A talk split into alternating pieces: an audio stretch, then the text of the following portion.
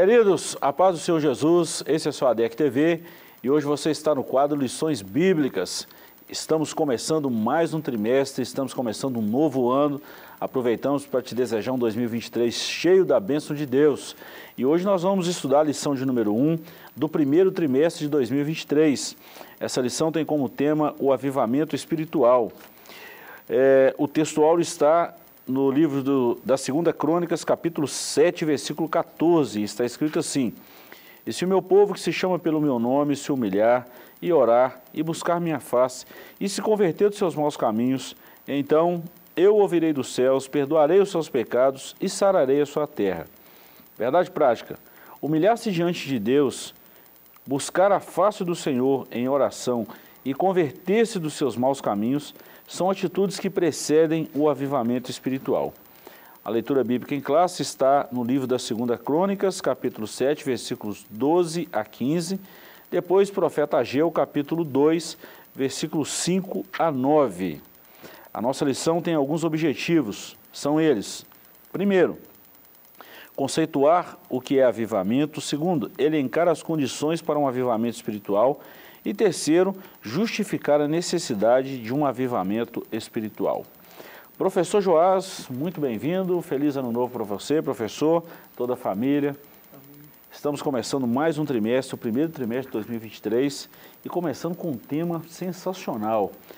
Aviva a tua obra, o chamado das Escrituras ao quebrantamento e ao poder de Deus. Baita de um tema, né, professor? Pois é, pelo visto vem umas lições muito boas aí, né? É, trimestre excelente que nós passamos né, no, no, final do ano passado e agora já começa com uma, um tema tão, tão urgente também, né? um tema tão importante, falar de avivamento, algo tão necessário né, para dias como os nossos.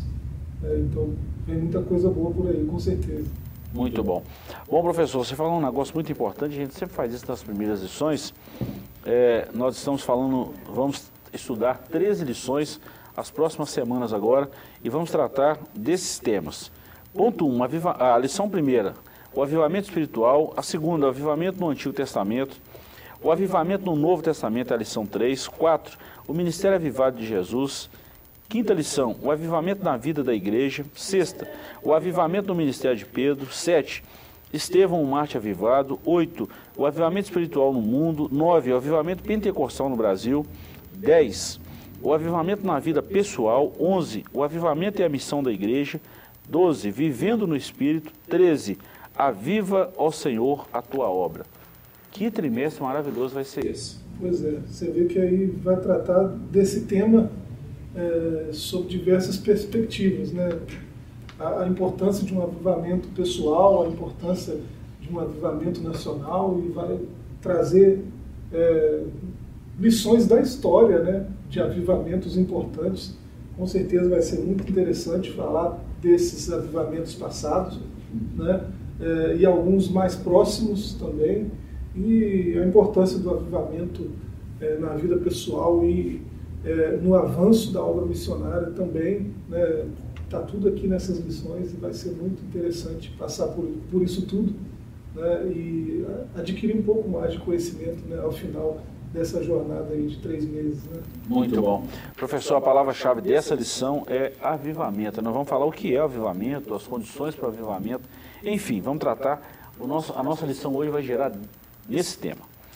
Introdução. Nesse trimestre estudaremos o avivamento espiritual. Veremos o quanto ele é indispensável para o crescimento, o desenvolvimento e o cumprimento da missão integral da igreja no mundo.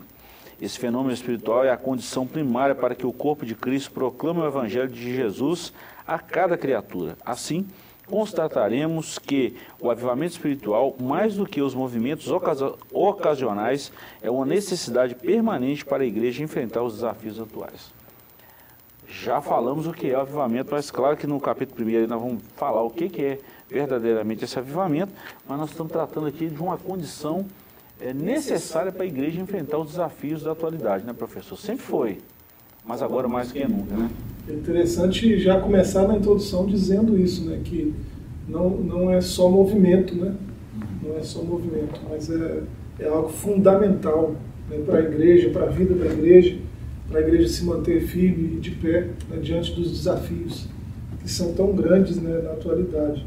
E um, um avivalista muito celebrado, né, Leonard Ravenhill, né, um, um, britânico que falou muito de avivamento, e ele tem uma frase que ele diz que agitação não é unção, né, é, e comoção não é avivamento. Agitação não é unção e comoção não é avivamento. Uhum. Então, nem sempre é sobre movimento, sobre emocionalismo, sobre barulho, é, sobre comoção. Né? Avivamento vai muito além desses aspectos. Né? É claro que envolve tudo isso também, envolve emocional, envolve é, transbordar de alegria, né? mas é, vai muito além disso. Né? Vai, é, vai no aspecto de obediência à Escritura, né? entendimento da Escritura. Né? Você lê um, uma, uma palavra que é de Deus e aceitá-la como tal, e aceitando como palavra de Deus, viver de acordo com o que você entendeu dessa palavra, né? pautar sua vida é, nisso, nessa verdade que está ali. É, então, isso, avivamento tem todos esses, todas essas nuances aí, não só o aspecto do, do barulho e da emoção, né? do movimento. Né? É, o avivamento é algo muito maior do que o que a gente costuma pensar que é. Né? Muito bom. Professor, você, você citou esse, esse autor, tem um livro dele muito bom, que a gente pode até fazer é, uma citação dele aqui para esse trimestre agora, porque está no pleno avivamento. É interessantíssima a leitura desse livro, em junção com o estudo da nossa lição. Acredito que vai agregar muito conhecimento e vai trazer um despertamento espiritual para a vida daqueles que estiverem atentos à palavra de Deus. Muito bom, vamos lá, o capítulo primeiro, que é o avivamento espiritual, depois o capítulo segundo, as condições para o avivamento espiritual, e o terceiro, a necessidade de um avivamento espiritual. Ponto 1, um, avivamento espiritual. Em primeiro lugar, avivamento espiritual é uma intervenção de Deus. Só tem início quando o Espírito Santo encontra espaço no coração de uma pessoa, de um grupo, de uma cidade ou de uma nação. E mais ainda, quando a igreja local volta-se para Deus, buscando de maneira humilde para que Jesus possa transformar a realidade espiritual. Dessa forma, as circunstâncias de nossa vida externa também são transformadas pelo poder divino. Professor, quando eu li esse, esse, esse primeiro ponto aqui, eu me lembrei muito do avivamento no País de Gales, em 1904. É, tem um livreto aí muito bom, 44 páginas, ou talvez um pouquinho mais, pouquinhos mesmo, é, que traz uma essa história aqui, exatamente a prática disso aqui que nós acabamos de ler. Quando um povo, quando a nação, quando um homem usado por Deus, ele é movido pelo Espírito Santo e, e provoca esse povo num quebrantamento a buscar a Deus. E aí o Espírito Santo acha ocasião, acha guarida, acha lugar, acha espaço, e esse povo é transformado por esse avivamento, por esse mover de Deus. Eu achei essa leitura fantástica. Outro livro que a gente pode citar também. É avivamento vai sempre produzir isso, né? vai trazer transformação. Né? É, nos termos da própria palavra, avivar, né? vai tornar mais vivo, né? mais ativo, mais é, acordado, desperto. Né? É, então, uma igreja avivada, ela vai, é, como igreja, né, cumprir a sua missão de forma mais é, alegre, né, de forma mais intensa, mais viva, né, porque por causa do avivamento né, que ela está vivendo. Então, avivamento é algo primordial para a igreja porque tem esse aspecto transformador. Né? Tira a gente da nossa zona de conforto, né? tira a gente da mesmice né? e, e impulsiona a gente a fazer algo que gere mais vida, que gere né, é, mais resultados para o reino né, do que para nós mesmos. Isso é muito interessante. Muito bom. Professor, nesse primeiro ponto aqui desse avivamento, eu gostei muito de uma frase que você falou, que o avivamento ele, ele gera vida. É, a pessoa fica mais despertada. E só a palavra de Deus para fazer isso, né, com o Espírito Santo. O Espírito Santo, através da palavra, ele quebrando os corações, ele aproxima a gente mais de Deus. Só ele para fazer isso. Né? Vou repetir, avivamento não é zoeira, avivamento, apesar de que a zoeira essa, esse barulho pentecostal que pode perturbar muitos, ele é produzido por um avivamento que é precedido pela palavra de Deus. Fugiu isso aí, eu não considero isso como avivamento. Se não houver mudança no caráter, no comportamento, não é, é avivamento. Né? É só barulho. Se não mudou nada, é só barulho mesmo. Verdade. Ponto 2, a pré-condição para avivamento. A Bíblia nos mostra que uma situação de crise espiritual ou moral pode ser pré-condição para avivamento. Parece que essas lições muito atualizadas, né? Nós estamos vivendo uma crise de identidade, uma crise espiritual e moral, onde muita gente apostatando da fé, onde pegando o que é certo e fazendo isso virar uma mentira, né? É, há um condicionamento muito propício para esses, esses dias, né, professor? Uma, uma crise, né? aqui, aqui é a base está na leitura bíblica em classe, né? segundo, segundo livro das crônicas, uhum. capítulo 7, é, no, na leitura está do verso 12 ao 15, aqui o verso 13 está em, em, evidência, né? É, se eu cerrar os céus, não houver chuva, é, ordenar gafanhotos que consumam a terra, se enviar a peste entre meu povo, aí vem si meu povo, que se chama pelo meu nome, se humilhar. Né? Então, é, é essa, esse texto da, da, do capítulo 7, né, do segundo livro das crônicas, esse texto ele está como base aqui é, para essa primeira lição e também para o trimestre ele vai servir de, de base para o trimestre que nós vamos passar. É, ele mostra que sempre é, que houver um avivamento, né, antes disso vai haver uma crise. Né? É, aqui a crise é, se dá, assim, tem contornos é, climáticos, né, como está aqui no comentário, uhum. mas às vezes a crise vai é, ter outros aspectos também, né, moral, é, ético. Né? Então, às, vezes, às vezes a crise é, está ali para provocar um avivamento. Né? É, às vezes Deus permite, né? Deus, na sua soberania, no seu pleno conhecimento da história da eternidade passada e futura, né? ele permite que a crise venha né, para que é, aqueles que são sinceros, aqueles que o servem com sinceridade de coração, né, é, na crise, né, no crisal de Deus, né, sejam acrisolados, né, sejam aperfeiçoados, tenham suas imperfeições é, queimadas no fogo da crise né, e saiam aperfeiçoados lá na frente. É, então a crise ela pode é, destruir alguém, mas ela também pode aperfeiçoar alguém. Né? O, o, a diferença está em como se reage à crise. Né? A expectativa de Deus aqui é que a reação à crise seja de humilhação, oração, busca da presença. Né? A expectativa dele é essa. Eu vou permitir essa crise.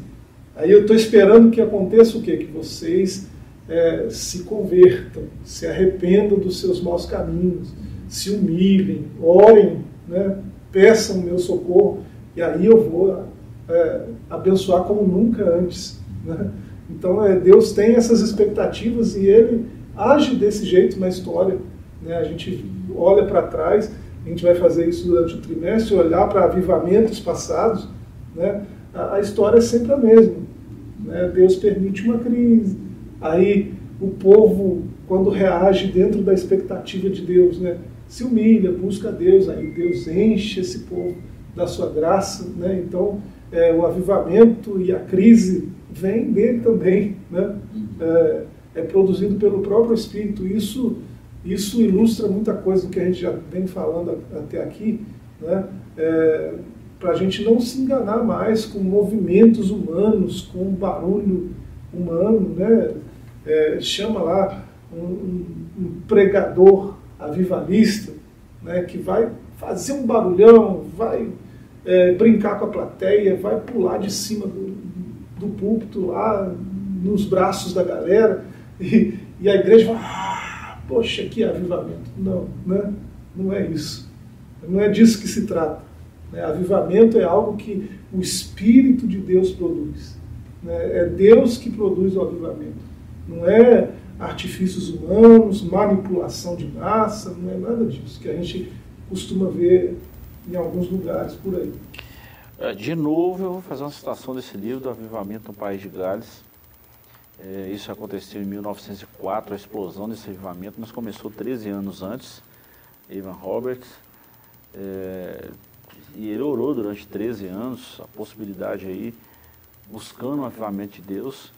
E o pedido dele era que houvesse a salvação de 100 mil almas no país de Gales. Nessa época, em, em 1887, 1990, 1890, por aí afora, é, havia pouco mais de um milhão de habitantes no país de Gales. E a gente sabe que esse avivamento no país de Gales provocou uma comoção de espírito, um quebrantamento. Isso mudou o comportamento, mudou o caráter, mudou a postura da igreja. A igreja passou a orar, passou a buscar a Deus. E desse avivamento, em 1904, é, veio o grande avivamento na Rua Azul em 1906. E depois disso, em 1907, 1908, em toda a Europa, e 1910, 1911, esse avivamento chega no Brasil, 1910 para 1911. Então, olha, olha a diferença desse, desse mover do Espírito Santo. É exatamente sobre isso. Não é um barulho, mas é algo profundo, permanente, contínuo, que é provocado não por homem, mas pelo Espírito Santo e pela palavra de Deus. Isso é muito bom. Professor, nós vamos começar aqui o capítulo 2 para a gente ganhar tempo aqui essa lição extraordinária. E esse capítulo 2 vai dar sequência disso que nós estamos falando aqui no capítulo 1, já falamos aqui. Primeiro nós falamos aqui da, das, da pré-condição para o avivamento, falamos o que, que é o avivamento espiritual. E agora nós vamos falar dessas condições para o avivamento espiritual. E voltamos a citar 2 Crônicas 7, versículo 13 a 17. É, nós vamos falar aqui em cinco pontos. Primeiro, uma crise, humilhação diante de Deus, orar e buscar a face do Senhor, conversão sincera dos pecados e um caminho preparado. Olha esses passos aqui, professor. Já falamos muito aqui da crise. O próprio Deus permite algumas crises exatamente para o povo quebrantar. Opa, peraí. A suficiência não é nossa, não. Nós não somos, nós não somos autossuficientes ou auto, ou nós, nós não somos independentes. Nós precisamos de um Deus. Então, de vez em quando, Deus permite uma crise exatamente para dar uma, um ajuste na sociedade, no, no mundo, na igreja. Com certeza. É, é, eu penso no Salmo 66, né, verso 10, ele usa essa linguagem de acrisolar, né, purificar é, metal, né, no caso o ouro, né, é, no fogo, ele é, ele é levado ao fogo e ali ele é purificado. As, as impurezas vão, vão sendo expurgadas e fica só o metal puro. Né? É, isso é feito é, usando um crisol. Né? Por isso que chama crisolar. E é do ouro, porque é, a palavra crisolar mesmo né, vem do grego, né, que é crisos. Né? É, a palavra crisos é ouro.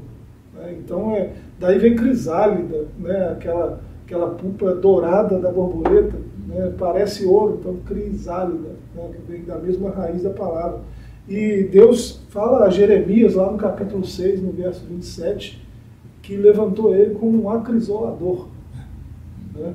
Jeremias era o acrisolador de Deus. Né? Ele, Deus usava Jeremias para, com sua profecia, né, com sua instrumentalidade, né, provar, né, é, produzir coisas melhores né, naqueles que eram seus ouvintes né, de então. É, e Deus, algo nos diz que Deus continua fazendo essas coisas. Né? Uhum. É, ele continua usando da crise, a origem não é a mesma, né? a etimologia é diferente, mas a gente pode fazer é, essa alusão. Né? A crise funciona do mesmo jeito que o crisol. Para Deus é assim. Né? Ele vai usar é, as nossas tempestades, as nossas crises, para nos aperfeiçoar né? e nos fazer mais vivos, mais avivados, né? para assim cumprirmos melhor a sua vontade, né, os seus desígnios e a sua missão. Isso faz, isso faz muita parte da pedagogia de Deus, da, da, da, metodologia de ensino de Deus. Deus ele tem os seus caminhos de ensinar, assim como nós seres humanos, né? A gente passa para a escola, faculdade e, e, muitas outras coisas no, no, na metodologia de ensino. Deus também é pedagógico, ele ensina. É a forma de Deus ensinar essa. Nós já falamos aqui que essa crise tem uma ação pedagógica. O caminho de Deus é perfeito. Né? Perfeito, muito perfeito. Isso é muito bom. Bom, ponto 2 aí, professor, nós vamos falar sobre humilhação diante de Deus, mas antes nós vamos dar uma paradinha, dar uma segura aí, uma segurada aí. Nós vamos para um pequeno intervalo e voltamos já já com a segunda parte dessa lição maravilhosa desse trimestre que está começando agora com a primeira lição. Voltamos já já. Estamos de volta com a segunda parte dessa lição maravilhosa. Você está no ADEC TV e no quadro Lições Bíblicas. Professor Joás, nós estamos falando desse tema maravilhoso, A Viva a Tua Obra, o chamado das Escrituras ao quebrantamento e ao poder de Deus. Eu achei tão legal esse tema, o chamado das Escrituras. As Escrituras nos convidam a fazer isso é Isaías 55, 6, que é um dos temas aí da nossa leitura diária. É, buscar o Senhor enquanto se pode achar, invocar enquanto está perto. É, Oséias 10, 12, Jeremias 29, 13, Amós 5, 4, Abacuque 3, 2, Salmo 143, 1. Senhor, escuta as minhas orações, ou dá ouvido às minhas súplicas. Tudo isso é um convite das Escrituras a nos quebrantarmos diante de Deus. A própria Escritura nos incentiva a fazer isso. É. E é, às vezes a gente se envolve em tantas distrações né, que a gente acaba fazendo menos uhum. isso, né? É, buscando menos a Deus, né? falando menos com Deus, ouvindo menos a voz de Deus pela sua palavra. E, e aí, aí que entra o, o papel da crise né, para nos aperfeiçoar. Né? Lá no 1 João 1,9, né? É, é, diz que se nós confessarmos né, os nossos pecados diante de Deus, Ele é fiel e justo para nos purificar de toda injustiça. Né? Ele nos purifica se a gente for, for confessar, se a gente buscar. Né? É, o verso que o senhor já citou aí, de Isaías, né? tem, tem uma, uma, uma parte humana no processo né, da purificação e do, do avivamento também. Né? É preciso se humilhar, é preciso orar, é preciso buscar. Né? Então, é, o caminho de Deus é perfeito. Né? Ele já tem o caminho preparado. Já, já tem o que ele quer fazer, já pronto ali para quando a gente fizer a nossa parte. Né? Quando o, o homem que está ali já é, sem, sem fôlego, sem força, sem vida, né? Quando ele vai e se humilha diante de Deus, aí o caminho já está todo pronto para ele passar e ser é, avivado, estar lá na frente com mais força, com mais vida, com mais poder. Né? Muito bom, muito bom. Bom, nós começamos aí o capítulo 2, professor. Paramos aí no primeiro tópico com a crise, né? Já falamos isso aqui agora de novo. Nós vamos falar de mais quatro tópicos aqui, nem nesse capítulo 2 aqui humilhação diante de Deus, orar e buscar a face do Senhor, conversão sincera dos pecados e um caminho preparado. Vamos lá. Com relação à humilhação diante de Deus, no lugar de se revoltar diante das crises espirituais ou materiais que clamam por soluções efetivas, a humilhação diante de Deus é a primeira condição para o avivamento espiritual acontecer. E se o meu povo, que se chama pelo meu nome, se humilhar? Professor, parece que essa história está bem recente no Brasil enfrentando crises e mais crises, enfrentando problemas de caráter é, espiritual, enfrentando problemas. Eu estou falando da igreja, tá? Falando da igreja. Essa identidade, essa percepção das coisas espirituais. Nós estamos enfrentando um dos piores momentos hoje quando eu falo igreja. Estou falando no mundo, mas especificamente no Brasil que nós vivemos aqui.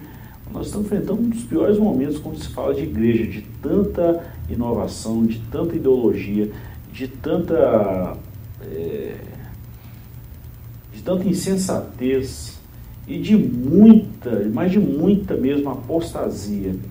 Nada melhor do que uma crise para nos voltar ao trilho do Evangelho. E a apostasia nada mais é do que uma evidência da arrogância humana, né? do orgulho do homem. É, e por que será que humilhação, né? humilhação diante de Deus. Por que será que esse é o primeiro requisito, primeira condição para o avivamento? Né? Porque imagina é, uma coisa que o homem é naturalmente, por causa da sua natureza caída, pecaminosa, né? sua herança de Adão. Né? O homem é orgulhoso. Né? Humilhar-se não é algo natural para homem nenhum. É, isso é fato, né? fato incontestável. Né? É, agora, por que, que a condição primária, primordial, a primeira? É, porque é, o, imagina um orgulhoso buscando a Deus. Né? Imagina um orgulhoso orando, falando com Deus. Né? Jesus contou em parábola situações assim. Né? Ah, eu te dou graça porque o Senhor me ouve, não sou como esse aí tal. É um orgulhoso orando, é desse jeito. Né?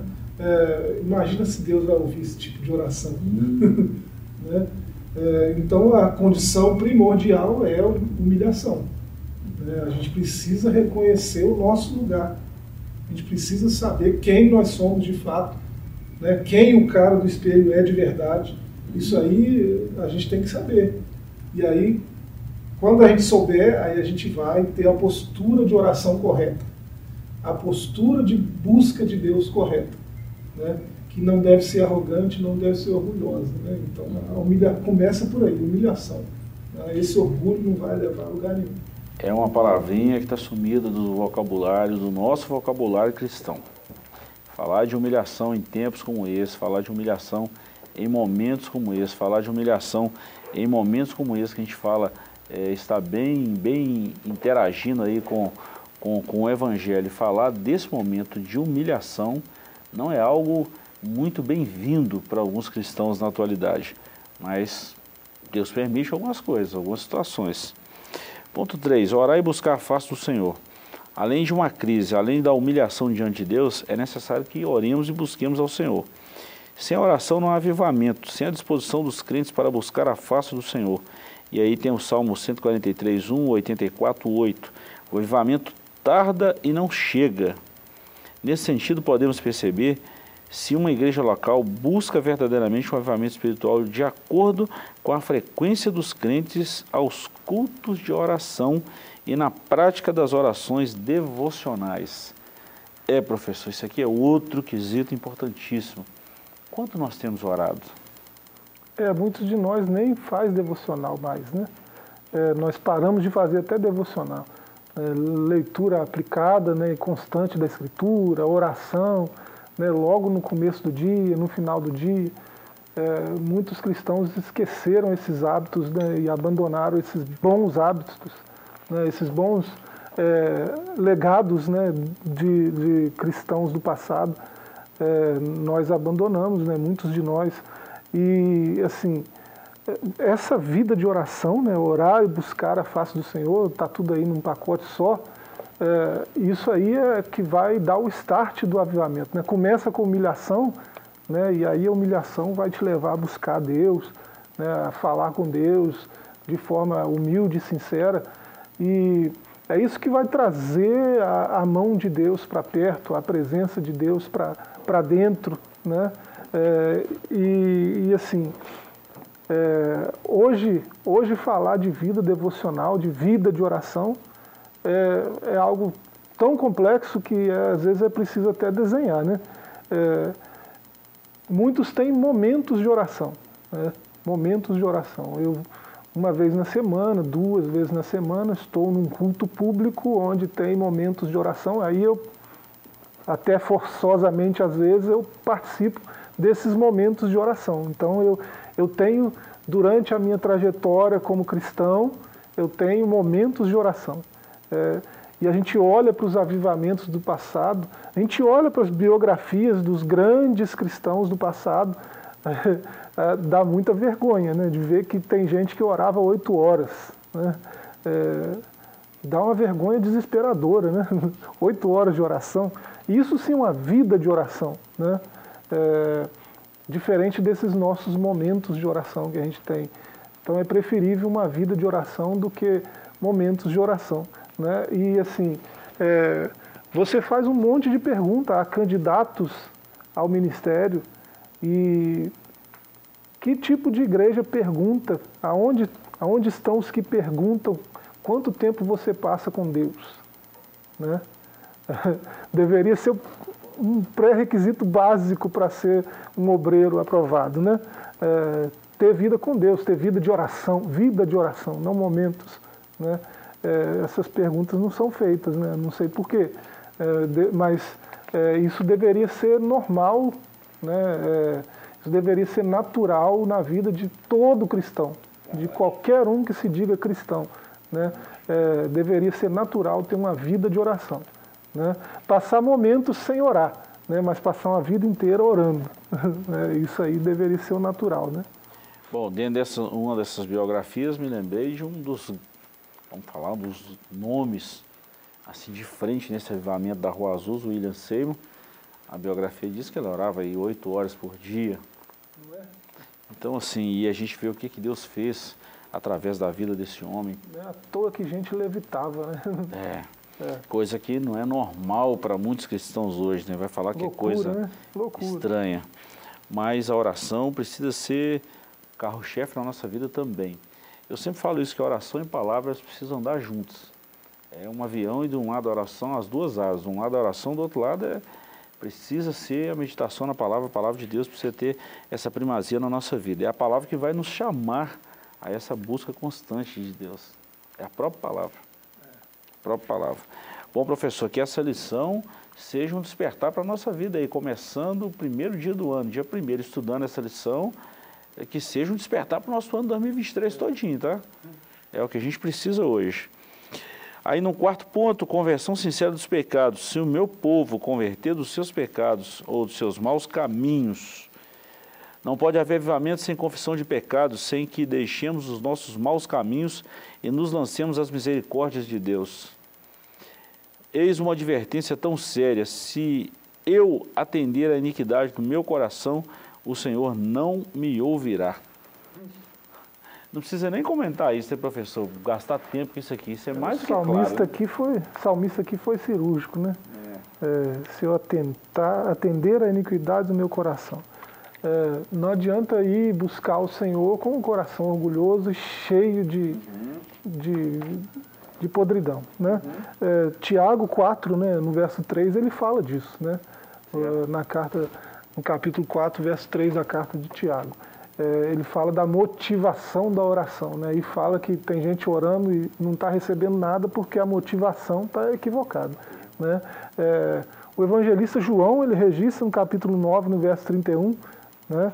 Ele faz um registro muito interessante. É sabido que Deus não ouve pecadores, mas a todo adorador né? É, e a todo que faz a sua vontade, a esse ele atende. Né? Deus, Deus ouve adoradores, Deus atende adoradores que estão dispostos a fazer a vontade dele. Adoradores obedientes, não é qualquer adorador. Né? A esses Deus ouve. Né? Se ele não ouve pecadores, então ele não ouve ninguém. Né? É sabido que Deus não ouve pecadores. Então ele não ouve ninguém. Né? Mas ele dá atenção né, a todo adorador e a todo que faz a sua vontade. Então, olha que informação preciosa. Nós podemos orar convictos de que Ele nos ouve, né, se o nosso coração tiver a motivação correta, né, de acordo com o Tiago.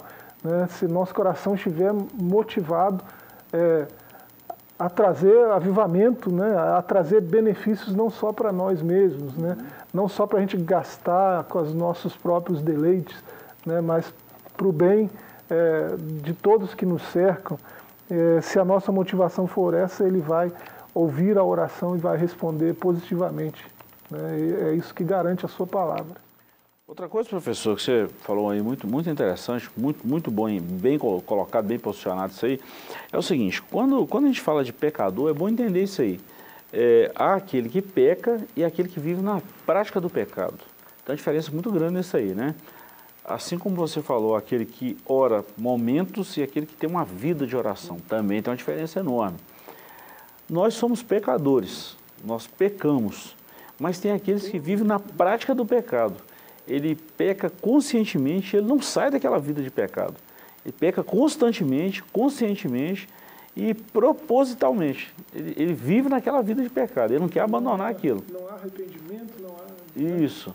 Agora, o que o Espírito Santo, que a palavra de Deus fala, essa conversão sincera, é quando a igreja, esse povo, nós, que vivemos pecando, arrepende desse pecado e confessa, pronto, aí Deus tem um caminho preparado, que é o ponto 5 que você já falou disso também.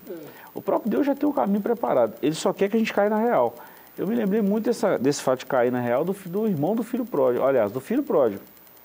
Ó, oh, eu vou levantar, eu vou ir de encontro com meu pai, eu vou falar com ele que eu pequei contra o céu, pequei contra ele, que eu não sou digno nem de ser tratado nem como um jornaleiro dele. Mas eu quero estar lá, eu quero, eu quero, eu quero viver com meu pai, porque é melhor eu ser como um jornaleiro do meu pai do que viver a vida que eu estou vivendo. E a gente vê o que, que Deus tinha para aquele rapaz, né? O caminho já estava preparado, só precisava desse arrependimento. É, muitas vezes a conversão começa por aí, né? Em admitir né, o, o, próprio pecado, admitir o próprio erro, né? Uhum. E aí, é, havendo essa consciência, né, é, confessar. Uhum. Né? O que encobre a transgressão não, não alcança misericórdia, né? já dizia o pregador né, em Provérbios 28. É, então, mas confessar e deixar né, uhum. é, abre portas para o perdão, né, para a purificação e uh, o perdão é o perdão em si já é libertador, né? Ter o perdão de Deus, mas é preciso reconhecer-se pecador, né? transgressor da lei, uhum. né? É, então não adianta não adianta é, orar, buscar a Deus sem essa humilhação e sem essa conversão genuína, né? É, eu estou orando, estou buscando, mas eu estou ao mesmo tempo nas mesmas práticas da vida de pecado, de, né, de perdição, isso não vai funcionar. Né? É, nesse sentido que Deus não ouve pecadores. Né? É, é, preciso haver um arrependimento, é preciso haver uma, uma mudança de rumo, de rota, de mentalidade. É né? E aí, aí a coisa funciona do jeito que Deus espera que funcione. Né? É, é da vontade dele que seja assim. Muito bom. Professor, nós encerramos aqui, nós temos aqui pouco menos de cinco minutos aqui para a gente encerrar e, e, a gente vai falar o seguinte, o ponto terceiro é a necessidade de um avivamento espiritual. E aqui o comentarista citou Ageu 2, do 5 a 9. Eu vou só citar aqui, a gente não vai ter como ler. A situação espiritual de Judá é o ponto 1, é, e aqui que entra o livro de Ageu. Depois, é, o, Deus usa Ciro para libertar o povo do cativeiro e a necessidade de um avivamento espiritual. Então, deixa eu falar rapidinho dessa condição que Judá estava nesse momento aqui em que Deus levanta Ageu. Primeiro, a destruição do templo e morte. O templo havia sido destruído. Segundo, o chamado para reconstruir o templo. Terceiro, Deus levanta homens para realizar a obra. Quarto, o desejo das nações e a glória da segunda casa. E depois Deus usou um, um homem que ele havia chamado há muito tempo atrás. Deus deu posse a esse Ciro Deus, através de Ciro, liberta Israel do cativeiro e ele conclui a construção do templo. Né? A construção do templo é, é concluída pelo povo de Israel, mas com ordem desse, desse imperador persa, desse rei persa, né? que fez isso aí. E a necessidade do, do avivamento. É, a história se repete, professor. Hoje a gente está vendo é, é, essa inércia de muitas igrejas só pode ser abalada por um meio de um verdadeiro avivamento espiritual. Infelizmente, é uma tendência natural histórica para o predomínio de uma letargia espiritual no meio do povo de Deus.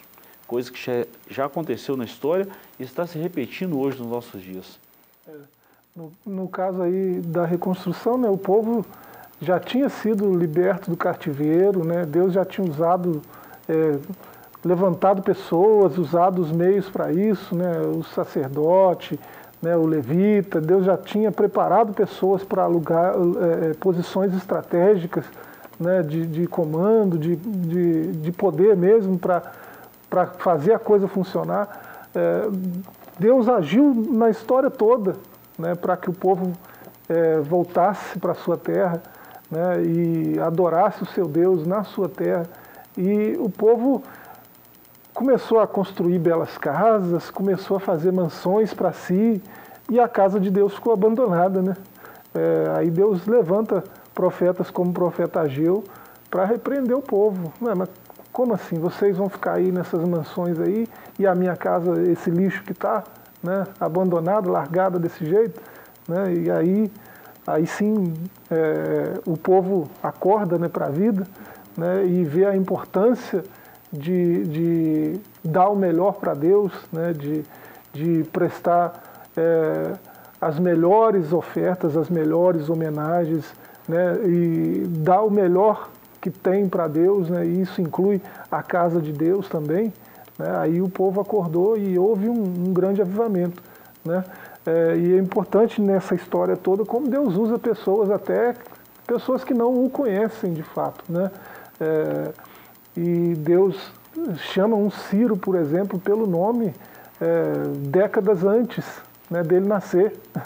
É, então é muito interessante é, o agir, o trabalhar de Deus para que a sua vontade é, soberana se cumpra né, na vida daqueles que ele, que ele quer avivar, né, que ele quer encher de vida, que ele quer é, fazer é, prosperar. Isso é muito interessante, o trabalhar de Deus no seu povo.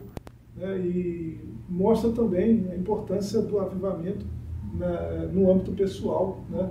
Se essas pessoas que estariam em posições chaves né, para que a vontade de Deus acontecesse, se elas não estivessem avivadas também, poderia dar tudo errado. Né? mas elas estavam avivadas. Né? E Deus levanta pessoas avivadas para causar grandes avivamentos. Eu encerro falando um negócio, professor Gil, preciso ter muito cuidado. É, eu preguei uma mensagem há muitos anos atrás, não tinha recurso igual a gente tem hoje na internet e tal, senão isso fica gravado. Mas a deficiência da terceira geração, nós estamos vendo isso no Brasil hoje, assim como na época de Moisés foi isso, de grandes homens, grandes líderes. A primeira geração vem num ímpeto muito forte, conhecendo a Deus, orando, buscando a Deus, jejuando, recebendo muito poder de Deus. A segunda geração já, já vem com alguns princípios, mas não tão forte quanto a primeira. Já a terceira já deixou isso a desejar em relação à primeira. Nós vemos isso hoje no Brasil. A primeira, a primeira leva de ministros, de obreiros do Senhor na Seara, de desbravadores, essa primeira leva ela se tomou. Hoje já está com o Senhor. Infelizmente. Né? A segunda leva veio também muito forte, mas não com tanta resistência quanto a primeira. Essa segunda leva também está se tombando, estão deitando homens de Deus, estão, estão partindo para a eternidade. E está levantando uma geração agora, se a gente não cuidar, daqui a pouco nós estamos ruins no que se diz respeito a esse verdadeiro avivamento da parte de Deus. Por isso a lição vem uma hora muito boa. É, é preciso um reavivamento. Né? Muito, é, muito, quando, muito. quando essa terceira geração está assim, é, a gente é, a gente vê, por exemplo, perto de nós, é, a, a, o avivamento que veio no Brasil há um século atrás, né, veio dos Estados Unidos. E há pouco tempo atrás, os Estados Unidos era mais de 60% é, cristão evangélico. Né? Hoje é menos de 40%. E vai só, vai só caindo. Aí. Muitas igrejas fechando. Né? E a, parece um reflexo do que aconteceu na Europa, né? que hoje é, é uma velha senhora é, quase, quase desfalecendo, né? fazendo uma analogia aqui com, com o avivamento que a gente está falando. Né? É, então precisa precisa é, desse mover, né? essa, que essa crise traga isso, né? que essa crise traga é, líderes sinceros, vocacionados, avivados, que produzam um avivamento nacional né? o quanto antes. Ficamos por aqui e queremos que você pense nisso, tudo que falamos aqui. Muito cuidado. Eu, nós acreditamos que há uma necessidade gritante de um reavivamento em nosso Brasil. Vamos buscar isso junto? Trimestre está só começando. Deus te abençoe, Deus te guarde e voltaremos na próxima semana, se Deus nos permitir. Até mais.